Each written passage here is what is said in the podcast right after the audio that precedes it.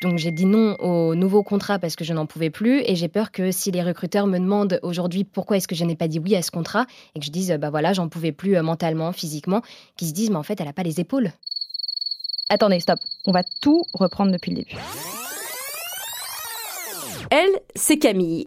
Elle est diplômée en communication et en médias et elle vient de finir son premier emploi qu'elle ne veut pas vraiment renouveler. Déception, fail, échec, son premier job se passe mal, que faire? Elle a posé toutes ces questions à notre expert Alexandre, entrepreneur, docteur en informatique et cofondateur d'une grosse start-up. Que faire? Faut-il démissionner? Faut-il prendre son mal en patience? Camille a posé toutes ces questions, elle a vécu une situation vraiment inconfortable. Il y a plein de choses à en apprendre, on va l'écouter. Premier Job, un podcast BFM Business avec Lorraine Goumeau. Bonjour Camille. Bonjour. Camille, tu viens de finir ton premier job qui s'est mal passé, tu ne veux pas le renouveler et tu vas nous raconter cette expérience plutôt traumatisante. Exactement, il y a deux semaines, j'ai mis, enfin, j'ai terminé mon contrat et je n'ai pas voulu renouveler le nouveau contrat puisque les horaires étaient euh, trop compliqués, le rythme était trop décalé et j'ai vécu pendant euh, dix mois de nuit et le week-end. Mais oui, comme beaucoup de jobs, et pas seulement des premiers jobs dans le secteur des médias, et je suis bien placée pour le savoir, c'est des jobs très contraignants en termes d'organisation de vie, etc. Et toi, tu es un peu arrivé à saturation, en fait, c'est ça? Physiquement, d'abord? Exactement, physiquement et mentalement, moralement, ça, je n'y arrivais plus. Du coup, j'ai préféré mettre un terme avant euh, peut-être de ne plus pouvoir faire marche arrière. Alors, on est avec euh, un entrepreneur ou un futur ex-entrepreneur, on ne sait pas. On est avec Alexandre Pachulski. Bonjour Alexandre. Salut. Tu es entrepreneur, tu es euh, également docteur en informatique et cofondateur de Talentsoft, une entreprise que l'on connaît bien à BFM Business dans le logiciel, dans les RH au sens large, une potentielle licorne tu viens de faire, vous venez de revendre la, la boîte et euh, donc tu es, on va le dire avec un peu, un peu d'humour, peut-être bientôt retraité parce que tu vas toi aussi peut-être être entre deux jobs, en tout cas en transition. Je suis plus vieux, mais quand même, non, non, je suis pas encore retraité, mais euh, c'est un nouveau chapitre qui s'ouvre. Oui. Bon, on va prendre tes bons conseils pour savoir comment savoir quand c'est le moment de changer de job, peut-être entre son premier et son deuxième job, mais sans doute ces conseils vont s'appliquer à tous, que ce soit euh, des jobs salariés, euh, des jobs entrepreneurs ou euh, des missions, ou peut-être simplement des parcours de vie. Alors, Camille, tu vas nous poser, enfin, tu vas poser toutes tes questions à Alexandre. Par quoi tu voudrais commencer? Bah, Du coup, je voudrais commencer par, comme je l'ai dit tout à l'heure, j'ai fait que dix mois. Alors que que dix mois dans cette entreprise et euh, j'aimerais savoir comment valoriser cette timide expérience finalement juste après, euh, juste après mes études. J'ai commencé avec ces dix mois et voilà, aujourd'hui je suis en recherche d'emploi. Comment valoriser cette, euh, cette expérience auprès des recruteurs? Pour moi, c'est pas tellement une question de durée, c'est plutôt une question de leçon que tu en as tiré et la façon dont tu l'as vécu. Moi, ce que je dis toujours, et pour le coup pas qu'aux gens qui quittent leur premier job, c'est que les recruteurs, finalement, ils regardent des CV, mais ils attendent des histoires tu dois aider la personne en face de toi à comprendre pourquoi tu es là aujourd'hui, par quoi tu es passé, ce que tu en as tiré, et surtout, qu'est-ce qui fait qu'aujourd'hui, tu te trouves devant cette personne-là, qu'est-ce que tu attends du point de vue euh, professionnel, mais finalement aussi du point de vue personnel? Et je pense que l'art du storytelling, c'est vraiment l'art du recrutement. Et, mmh je le dis parfois à des gens qui me disent Mais je n'ai fait qu'un stage au McDo, euh, trois fois, deux semaines, euh, qu'est-ce que tu veux que je raconte? Mais en fait, il y a toujours quelque chose à raconter, puisque c'est comme dans un film, quand tes potes te demandent qu'est-ce que tu en as pensé, bah, tu leur fais euh, ton feeling. On ne pas critique de cinéma, mais tu leur expliques ce que tu as ressenti. C'est ça l'enjeu de ces dix mois. Dix mois, c'est long, en fait. Je suis sûr que tu as vécu plein de choses. Le fait que tu veuilles mettre fin à ton contrat, ça dit plein de choses. Donc, moi, voilà, je pense que tu dois te concentrer sur ce que tu as vécu et vraiment essayer de faire comprendre à ton interlocuteur ce que tu en as tiré et qui tu es finalement. C'est ça l'enjeu. Et c'est vrai de quelqu'un qui a 10 ans d'expérience ou 10 mois en fait. D'accord, donc finalement pas rester bloqué sur ces 10 mois, mais vraiment sur euh, tous les avantages, toutes les choses que j'ai appris euh, cette année, c'est ça? Moi je t'assure que comme un challenge, tu pourrais me mettre 10 jours dans une expérience et je t'assure que je te raconterai une, belle histoire, histoire au sens pas péjoratif, mais une belle histoire au sens voilà, tu sais bien qu'il y a des films qui se sont faits sur. je me souviens d'un film avec Ethan Hawke et Jude Delpy qui se passait sur un temps réel de deux heures avant qu'ils se quittent, que le soleil se lève. Tu peux faire des films hollywoodiens sur deux heures de temps, alors t'imagines sur dix mois. En fait, Camille, il y a un truc qui te fait peur, c'est cette période de 10 mois, parce que quand on démarre sa carrière, on a toujours, on a toujours l'impression qu'on manque d'expérience. C'est ça qui te fait peur? Oui, oui, un peu euh, comme euh, du coup, comme j'ai quitté directement mes études, je me suis retrouvée euh, directement en fait dans cette, dans cette entreprise pour 10 mois. Qu'est-ce que tu avais comme contrat par exemple? J'avais un CDDU. Contrat de, saison, c'est plus précaire qu'un CDD, c'est ça? C'est ça. Et en fait, là, je pouvais repartir pour un contrat de deux mois mhm. et après repartir sur un contrat de dix mois. Donc, je me suis demandé est-ce que, est-ce que dix mois, c'est, est-ce que j'ai pris tout ce que j'avais à apprendre finalement pendant ces dix mois, ou est-ce que, est-ce que j'aurais pu encore rester deux autres mois finalement, parce que deux autres mois, c'est quoi? Mais en même temps, c'était l'été et l'été, le rythme est encore plus accru, encore plus compliqué à, tenir. Mm, mm, mm. Donc, je savais pas si, je, aujourd'hui, est-ce que j'ai fait le bon choix finalement? Je, pense que pour ma santé, oui. Mais, euh, mais finalement, je ne regrette pas encore, on va dire, mais j'ai peur un jour quand même de regretter en me disant mais j'aurais pu encore pousser. La santé, je pense que c'est un mot-clé, particulièrement cette année. Alors pour mettre en contexte ce podcast, on, enregistre à l'été 2021. La santé, c'est important. Cette année, on a été en crise sanitaire, mais la santé mentale, c'est aussi quelque chose qui a l'air euh, euh, de, te concerner parce que peut-être tu es fatigué physiquement. Est-ce que, Alexandre, s'écouter physiquement, même quand on est jeune, c'est déjà important? Moi, je pense même qu'on devrait euh, apprendre à l'école aux enfants à s'écouter.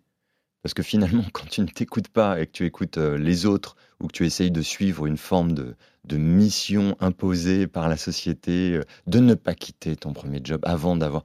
Ben, finalement, tu te retrouves, et j'en connais un paquet mm. de personnes à 30, 35, 45, qui se retrouvent à un endroit parfois très prestigieux. Hein. Ça peut être à la tête d'une entreprise et de se dire, mais qu'est-ce que je fais là? Donc s'écouter, s'il y a bien une chose importante, c'est ça. Et à mon avis, si les enfants euh, entre 6 et 10 ans apprenaient à s'écouter, euh, bah, ça ferait des adultes comme toi qui ont à un moment donné la force, le courage, je ne sais pas, de se dire, tiens, en fait, je ne suis pas à l'endroit où je veux être aujourd'hui.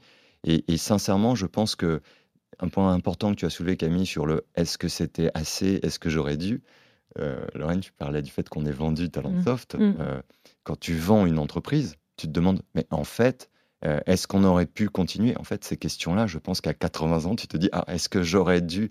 Et il n'y a pas de réponse justement à attendre de l'extérieur, il n'y a pas de réponse à attendre par rapport à un règlement intérieur qui te dit que l'écoute, à mon avis, c'est le seul règlement intérieur euh, qui vaille la peine d'être lu. Mm. Le sentir. On comprend Camille, dans ton cas, le rythme de travail, euh, dans la forme, ton travail était compliqué. Tout le monde peut s'identifier à ça. Quand on démarre, que ce soit en banque d'affaires, en retail, en serveur, euh, tous les premiers jobs, on se donne à fond. Et puis c'est vrai qu'on a moins euh, de limites physiques peut-être que quand on a une vie de famille ou quand on est un peu plus âgé. un des problèmes, c'est d'avoir l'air de manquer de motivation toute l'année, on m'a un peu répété bon bah ça va, t'es jeune, tu peux le faire, euh, t'as pas de pas de famille, t'as pas de vraiment d'obligation et tout, donc c'est bon, tu peux le faire. Et en plus, on m'a souvent dit que c'était peut-être la meilleure année pour le faire, du coup parce que je ratais pas grand chose. J'en suis pas vraiment sûre. Finalement, c'était peut-être plus dur cette année que, que d'autres années. Et du coup, oui, j'ai peur que euh, que donc j'ai dit non au nouveau contrat parce que je n'en pouvais plus et j'ai peur que si les recruteurs me demandent aujourd'hui pourquoi est-ce que euh, pourquoi est-ce que je n'ai pas dit oui à ce contrat et que je dise bah voilà j'en pouvais plus euh, mentalement physiquement qu'ils se disent mais en fait elle a pas les épaules pour euh, pour continuer dans ce dans ce job. Elle a pas les épaules pour toutes les missions qu'on va lui donner. Donc je sais pas j'ai voilà j'ai peur que j'ai peur qu'on se dise mais en fait elle manque de motivation elle a pas l'énergie pour. Et donc ciao. Je reviens sur ce que je disais juste avant par rapport à une forme d'alignement avec toi-même c'est-à-dire qu'à un instant donné, il y a rien. La motivation n'a rien à voir avec ce que tu viens de dire. Mmh c'est simplement le fait, encore une fois, d'avoir le sentiment que tu n'es pas à l'endroit où tu souhaiterais être à cet instant-là. Mmh. Et je pense, et je déteste les réflexions manichéennes, mais il y a quand même deux catégories de recruteurs. Il y a ceux qui effectivement vont se dire, et je te rassure, à 24, 34 euh, ou 60, des gens qui se disent, tiens, euh, Camille est une ressource, et c'est bizarre, il semblerait que je ne vais pas pouvoir utiliser cette ressource de la façon dont j'aimerais, et quand je dis j'aimerais, c'est dont l'entreprise aimerait l'utiliser. Et puis il y a de plus en plus une autre catégorie de recruteurs forcés par des crises comme le Covid, qui ont vraiment poussé les gens, y compris les recruteurs d'ailleurs, à s'écouter davantage. Et ces recruteurs-là t'écouteront toi. Et écouteront de quoi tu as envie. Qu'est-ce que tu as envie de vivre aujourd'hui Et il y avait un article très récent euh, qui parlait des euh, craft jobs, c'est-à-dire les jobs sur mesure, et se diront, tiens, puisqu'elle a toutes ces envies-là, peut-être que sur ce job, elle serait très bien. Et, c'est vrai que tu, je pense que tu te prendras quelques portes, mais ces portes-là t'indiquent que c'est pas ta maison, mmh. donc c'est pas grave. Et je pense qu'au lieu de le vivre comme un échec, ce qui est le cas souvent, parce qu'encore une fois, il y a ce problème de confiance en disant, mais finalement, euh, qui je suis, j'ai pas assez d'expérience et tout. Non, dis-toi simplement, ok, j'apprends à me connaître et je vais trouver quelqu'un qui est intéressé par ce que j'ai envie de faire et qui va pas à tout prix chercher à me mettre dans cette case. Donc pour moi, bah, les portes que tu te prendras sont des bonnes nouvelles parce que tu n'iras pas te perdre dans les maisons euh, qu'il y a derrière. Ok, je sais finalement ce que je ne veux pas faire et du coup, ça va, je gagne du temps Et finalement. je t'assure qu'il y a des gens de 50 ans qui doutent toujours sur ce qu'ils veulent faire ou pas. Donc tu as gagné un temps hallucinant et c'est, non, Hum. je te le dis vraiment, c'est une chance. hein.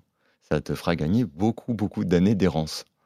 Définir ses envies. euh, Est-ce que, Alexandre, tu conseillerais, quand on n'arrive pas seulement à dire ce qu'on veut, de ne savoir en tout cas précisément ce qu'on ne veut pas Et est-ce que tu dois venir en entretien ou quand tu vas rencontrer des potentiels recruteurs avec ta liste des choses que tu ne veux pas? Ou est-ce que c'est trop frontal? Alors, c'est un... le problème, c'est que si moi je fais ça du haut de mes euh, 47 piges avec, euh, pour le coup, un, un parcours un petit peu plus euh, long que le tien, d'emblée, il risque d'y avoir un phénomène de melon. Mm. Ah oui, d'accord. Alors, euh, ok, lui, il arrive, il arrive déjà, alors c'est pas ci, c'est pas ça. euh, donc, de toute façon, c'est perçu un peu comme ça, à tort ou à raison. Ce que je trouve plus intéressant, et ce que je dis souvent aux lycéens, parce que j'ai dans des lycées, euh, leur parler un petit peu, j'avais écrit un bouquin qui s'adressait vraiment aux, aux lycéens, qui s'appelle Unique, et où je disais quoi? Mais finalement, la seule chose qui importe, c'est de vous écouter vous. Et donc, le point, si tu veux, qui est, qui est intéressant par rapport à tout ça, c'est plutôt de se dire, euh, en fait, euh, il n'y a pas de bon chemin. La seule chose, c'est je sais ce que j'ai envie de ressentir. Je sais ce que j'ai envie de vivre. Et la vérité, c'est que même moi, je ne sais pas quel job me conviendra. Je sais quel comportement j'ai envie d'avoir. Donc tu dois t'imaginer dans la semaine avec les comportements que tu aimerais vivre, euh, la culture, les valeurs que tu aimerais ressentir. Et, moi, je suis euh, Chief Product Officer. Je pense que tu ne sais pas ce que c'est. Et je te rassure, parce qu'avant d'occuper ce job, je ne savais pas ce que c'était non plus. Et je peux t'assurer aussi qu'à 10 ans, je ne me disais pas, je, plus tard, je veux être Chief Product Officer. Ça n'existait même pas. Explique-nous ce que c'est, Alexandre, un Chief Product Officer, un Bah, CPO. En, en- en bon français, c'est simplement quelqu'un qui conçoit un produit. Et dans le monde du logiciel, c'est celui qui donne les grandes orientations produits et qui explique finalement pourquoi ce produit est créé. Et, je- et ce qui est intéressant aujourd'hui, je crois, c'est que dans cette décennie, on a l'opportunité de faire qu'il y ait autant de CPO que d'individus. Hmm. Donc moi, j'y ai mis ce que j'avais envie de vivre. J'y ai mis les valeurs qui comptaient pour moi. Et en fin de compte, ça, je, encore une fois, peu importe si les gens, pour le coup, je pense que j'aime le melon ou pas, je pense que quoi que je fasse, je ramènerai les comportements, je ramènerai les valeurs. Et si c'est pas possible, parce qu'il faut vraiment trop tordre le job, Hmm. même chose, bonne nouvelle, je sais que c'est vraiment pas pour moi. Alors encore une fois, tout ce que je viens de dire, c'est pas le monde des bisounours. On peut pas le faire partout, mais ce qui est sûr aussi, c'est qu'il y a une vraie tendance à ce que ce soit de plus en plus vrai, de plus en plus fréquent. Donc sincèrement, tu arrives à une période historiquement difficile, mais à chaque fois, il y a des opportunités aussi historiques avec ces difficultés. Donc tu peux les saisir. On a parlé de la situation actuelle et du passé. On va se tourner un peu vers le futur et toutes les opportunités de- devant toi, Camille. Euh, si on parle de ta projection dans, dans la suite, qu'est-ce que tu peux avoir comme question sur le marché du travail? Je pense que c'est un peu euh, la même, euh, la même crainte que beaucoup de personnes, c'est la crise sanitaire, parce que finalement, euh, cette crise m'a aussi, euh, m'a aussi fait poser beaucoup de questions. Est-ce que je quitte aussi mon job en cette crise sanitaire Parce qu'il y avait beaucoup de gens qui voulaient aussi quitter euh, ce job, mais qui se disaient euh, finalement, bah non, je peux pas, parce que le, le marché est fermé, il y a rien, autant attendre un peu. Mais il y avait un moment où je pouvais plus attendre. Et du coup, euh, bah, est-ce que oui, aujourd'hui, avec, avec ce marché, avec ce marché qui, qui est en proie à cette crise, est-ce qu'il y a des nouvelles stratégies finalement à adopter ou est-ce que Oui, je pense que il est entendu que les gens s'écoutent davantage, du point de vue du citoyen. Il est entendu pour les entreprises, que ça leur plaise ou non, qu'elles sont obligées d'écouter davantage pour attirer les gens et retenir les gens. Et en réalité, c'est vrai que tu arrives sur un moment particulier, mais moi, quand j'ai démarré, on m'a dit, ah bah, il y a le chômage est haut. Et puis, en fait, il y a toujours eu la menace de, oh, tu sais, il y a beaucoup de gens qui aimeraient avoir un job. C'est, à mon avis, encore une fois, tu as la chance pour l'instant de ne pas avoir une famille à nourrir et 12 crédits sur le dos, donc c'est aussi une liberté qui t'est offerte. C'est plus Enfin, on te souhaite jamais d'avoir 12 crédits à rembourser. non, mais euh, malheureusement, il y en a qui arrivent à se retrouver dans ces situations. Et donc, en fait, ça te crée quand même euh, euh, des vraies opportunités euh, de tenter des choses encore. Et si tu es prête à vivre dans des situations parfois qui ne sont pas économiquement confortables. C'est le temps que tu t'accordes pour trouver un endroit dans lequel tu vas t'épanouir. Et je pense que ça, ça va devenir pour le coup une norme. Le fait de même changer de parcours, ça va devenir une norme. Parce que je t'assure, en tant qu'entrepreneur, ça fait 20 ans que je suis entrepreneur cette année, mais ce qu'on a vécu pendant 12-18 mois avec le Covid, je l'avais jamais vécu. Donc on est de toute façon à recréer des situations. Il y aura des opportunités. Je pense qu'il faut par contre être davantage prêt à prendre des risques et à s'adapter. Prendre des risques et s'adapter, ça va être deux clés qui, par contre, dans cette décennie, sont capitales. Ceux qui ne les possèdent pas vont être dans un monde euh, incertain qui va vraiment être très anxiogène mmh. pour eux. Et le risque, c'est qu'ils restent sur des positions qui leur conviennent pas. Dès que tu es prête à faire cet effort d'adaptation et de prise de risque, euh, je pense que ce n'est pas forcément plus compliqué.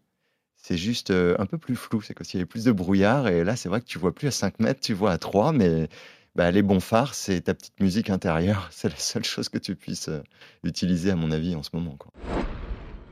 Et du coup, est-ce que c'est pas embêtant de changer de direction, de faire un peu comme un pivot? Ah, Écoute, moi j'ai une longue théorie sur l'engagement. Tu attends l'ascenseur, il vient pas, une minute, deux minutes, trois minutes, cinq minutes. Et puis, bah, plus le temps passe, plus c'est compliqué de te dire que tu vas prendre l'escalier parce que tu viens d'attendre cinq minutes. Alors tu réattends. Et puis tu peux te retrouver 30 minutes pour t'apercevoir qu'il marche pas. bah, le pivot, c'est un peu ça. Le pivot, c'est la force de rompre cette théorie de l'engagement et de te dire à un moment donné, bon, en fait, l'ascenseur, il va pas venir. Alors plutôt que de l'attendre un quart d'heure, euh, même si d'aventure je commence à prendre les escaliers et il arrive, peu importe. Euh, c'est trop long et j'ai plus les moyens, j'ai plus le goût, j'ai plus l'envie d'attendre. Donc je pense que je peux faire autrement. Les escaliers, c'est un pivot par rapport à ta stratégie de l'ascenseur dans le logiciel. Tu penses que ton logiciel va servir à une, raison d'être A, et en fait, les gens te renvoient en permanence que non, c'est pas tout à fait ça, ce serait plutôt ça. Alors au début, tu dis oui, mais c'est pas mon logiciel. Puis la deuxième fois, c'est pas mon logiciel. Puis au bout de combien de personnes? 3, 5, 10 personnes, faut te dire bon, en fait, mon logiciel, il sert peut-être pas à ce que j'avais imaginé, il sera peut-être plus utile à autre chose. Cette capacité à écouter et à doser l'écoute des autres et en même temps tes convictions, parce qu'il faut des convictions, ça, à mon avis, c'est le facteur clé de réussite des bons pivots. C'est-à-dire que tu as quand même ce qui te nourrit à l'intérieur, mais tu n'es pas sourd à ce qu'on te renvoie. Et les, les, gens, parfois, de toute façon, les grandes réussites, euh, c'est souvent des pivots. Donc, euh, il faut savoir écouter, mais pas mettre ses convictions à la poubelle. Ouais, c'est une notion très centrale en entrepreneuriat dont on parle souvent à BFM Business. Globalement, aucune société qui a réussi n'a pas pivoté écoute, ça reviendrait à dire, tu arrives, l'entrepreneuriat par essence, c'est quand même euh, défricher un terrain qui ne l'a pas encore été, ou à minima d'apporter une réponse qui ne l'avait pas été, sinon euh, tu pas très loin. Donc, tu arrives dans un terrain inconnu, en train de concevoir un objet, et bien souvent, tu ne l'as jamais fait, et tu essayes de le faire avec des gens qui ne l'ont jamais fait non plus. Pour viser juste du premier coup, euh, alors ça existe, il y a des coups de chance, mais pour moi, j'attribue ça quasiment à de la chance puisque tu ne sais quasiment rien. Camille, quand est-ce que tu as su que euh, tu avais fait le tour et que tu n'allais pas réembrayer euh, dans la boîte dans laquelle tu étais euh, Finalement, ça a été assez tôt parce qu'il il y, a eu beaucoup de moments de, de doute où vraiment j'en pouvais plus, j'arrivais plus à dormir, j'ai eu des situations d'insomnie assez fortes et je me suis dit, bon, bah, en fait, je vais arrêter. Et il me restait à ce moment-là six mois, je crois. Et je me suis quand même dit bon allez, on va quand même essayer d'aller jusqu'au bout pour euh, déjà pas regretter. Je voulais vraiment pas, je voulais vraiment pas regretter et je, sentais qu'il y avait encore euh, des choses que je pouvais apprendre euh, avant la fin de ces, dix mois. Et du coup, du coup oui, j'aurais pu quitter, pu quitter au bout de 4-6 mois. Et finalement, j'ai réussi à tenir. Non pas sans mal, mais oui, je me suis dit que j'ai réussi à tenir jusqu'au bout. Et le dernier mois a été, a été très long, très très long, mais la résilience dont fait preuve Camille, elle te parle, Alexandre? Bah, si j'étais recruteur, j'adorerais entendre ça. Parce que tu es juste en train de dire que tu es quelqu'un qui sait quand même euh, aller au bout de ce que tu as engagé, même quand c'est difficile. C'est exactement ce que tu viens de dire. Donc tu vois, tu cherchais des coups raconter, bah déjà juste ça, ça parle de toi. Tu sais t'écouter, mais si tu prends un engagement, tu sais le tenir. Pas mal. J'avoue, c'est pas mal. à garder. Est-ce que un problème de forme, puisque visiblement c'est plutôt de la forme qui t'a posé problème, le cadre du travail, euh, les horaires, euh, etc. C'est quelque chose qu'on peut euh, dire à un recruteur. Non. Je vais je digresse pas du tout, hein, mais il y a des managers qui viennent et qui me disent j'arrive pas à m'entendre avec cette personne, je vais faire des efforts, je vais faire des efforts. Et à un moment donné, tu peux pas faire de note de gueule. Mais à un autre moment, les affinités, c'est Des notes de gueule? Des notes de gueule. C'est-à-dire que si quelqu'un, il n'aime pas ses habits, il t'aime pas, tu, tu peux pas faire ça au travail. À un moment donné, faut, Carton, quoi. faut passer un peu outre. Mais les affinités, ça existe. Et quand on s'entend pas avec quelqu'un, souvent je dis au manager, écoute, c'est vrai que c'est pas juste pour la personne, mais à un moment donné, bah, ça va être toi ou elle. Donc, Mm. si c'est toi, bah, peut-être il faut essayer d'aider cette personne à trouver un autre job, mais ça n'ira pas avec toi. Le cadre, c'est la même chose. Le cadre, il conviendra à plein de gens. Mais s'il ne te convient pas, tu peux tout à fait expliquer, j'adore ce que je fais, mais je ne peux pas le faire dans cet environnement. Et c'est tellement vrai que ça s'applique à la notion de talent. Il n'y a pas de notion de talent dans l'absolu. Euh, moi, je peux t'assurer que, tu vois, dans ton accueil, Lorraine, dans la façon dont voilà, te- tu souris, Camille, bah, je me sens bien et je vais avoir une discussion où voilà, je suis dedans. Mais moi, je suis plutôt introverti. Mm. Euh, je suis en fait assez timide. Donc, si les gens commencent, euh, prennent beaucoup de place, euh, me fait deux, trois réflexions euh, pas cool, voilà, je peux me fermer euh, comme, une, comme une huître. Et en fait, ça- voilà, peut-être que cette émission, euh, j'espère qu'elle est intéressante, super, parce que le cadre le permet. Je fais la même émission dans une heure avec d'autres personnes et je suis, je suis nul. C'est pareil pour tout. Si un recruteur peut pas le comprendre, c'est qu'il n'a rien compris, euh, lève-toi et va-t'en. quoi. Camille, on va, on va conclure. Est-ce que tu as une question ou deux autres questions peut-être ou des- des- un truc là qui te traverse et que tu as envie de poser à Alexandre? Non, en vrai, euh, en vrai toutes, euh, toutes les questions ont été, euh, ont été répondues. Et oui, c'est vrai que, c'est vrai que j'ai beaucoup, beaucoup aimé euh, cette expérience. Finalement, euh, j'ai eu beaucoup de chance d'avoir, euh, d'avoir eu cette expérience. Alors oui, exactement, la, forme ne m'allait pas, mais, euh, mais j'ai appris énormément et ça reste... aujourd'hui, voilà, aujourd'hui, je vais... Non, je vais pas, vais pas regretter cette expérience. Ça a été compliqué sur le moment, mais aujourd'hui, je suis contente, je suis contente d'avoir fait ça. Et du coup, avec tous les conseils que tu m'as donnés, je suis prête pour, pour mon prochain entretien. Après, je crois qu'il y a, en fait, il y a un peu un mythe sur quand tu finis tes études, tu as toujours l'impression que ton premier job, ça va être la folie, que tu rentres sur le marché du travail. Mais honnêtement, je connais personne qui a eu un premier job d'enfer. Et toi, c'était quoi ton premier job, Alexandre? Ouais, c'est les premières fois en général, ça s'applique à tout. Et écoute, euh, mon premier job, euh, c'est particulier parce que c'était, euh, moi j'ai toujours été entrepreneur. Alors je pourrais te parler de ma première affaire. Euh, je me suis retrouvé, moi, à travailler à 27 ans euh, euh, dans une mission pour Apple, à faire quelque chose euh, sur lequel je n'y connaissais rien et j'étais en impro total. Et donc, euh, en fait, je me suis retrouvé, c'était des gens qui se parlaient pas chez Apple à une époque. Et moi, je suis docteur en informatique et j'étais là pour faire en sorte qu'ils se parlent. Donc, je te laisse imaginer comme j'étais loin de mes bases. Et donc, euh, mais je me suis retrouvé aussi à faire de la formation Excel aux pompes funèbres parce que ma boîte marchait, ma première boîte euh, marchait pas si bien que ça. Et donc, moi, j'avais une chose, c'est que je savais qu'un jour, je trouverais mon chemin, mais que je m'écouterais pour le coup. Donc, en tout cas, je me suis permis de te donner ce conseil-là, je me le suis appliqué. Et du coup, je suis passé par des trucs incroyables, mais je me disais, c'est pas grave, je vais trouver ma route, c'est pas grave, j'ai trouvé ma route. C'est venu un peu tard, moi plutôt à 33 ans.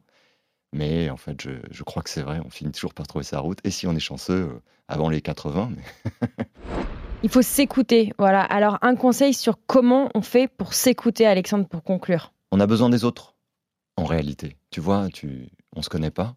Et puis en 10 minutes, je, sens que tu te rends compte que ouais, tu as fait un truc sympa. quoi. Euh, on a vraiment besoin des autres. Je crois que c'est extrêmement dur de, prendre conscience de ce que l'on a, de ce que l'on est, de ce que l'on fait seul. Donc dans ces moments-là, ce qui est dur, c'est qu'on a tendance à se cacher parce qu'on ne sait pas toujours quoi penser de son expérience. Je crois qu'au contraire, ces histoires de peur de l'échec, ce qu'on va penser de toi et tout, ce sera euh, beaucoup plus facile si tu en parles et que tu prends justement euh, ce que des gens te disent comme des feedbacks pour finalement te, te dire ok ben moi c'est ça que j'en déduis et tu parles là-dessus et même si ce que tu as déduit est faux c'est pas grave parce que ce sera vrai à ce moment-là et ce sera une brique de plus donc euh, il faut quand même être voilà faut pas être seul faut tu mets ton ta peur de liée à l'image de côté et puis tu, tu- tu te nourris un peu de tout et tu te fais ta tambouille Merci beaucoup, Alexandre, d'avoir partagé euh, tes mille vies avec nous et avec euh, Camille. Et merci, Camille. Merci à toi et bon courage pour ton prochain job. Merci de nous avoir écoutés. Vous avez forcément aimé ce contenu. Alors allez sur votre plateforme de streaming préférée et abonnez-vous. Et puis sachez que vous pouvez aussi retrouver ce contenu sur le site et l'application BFM Business.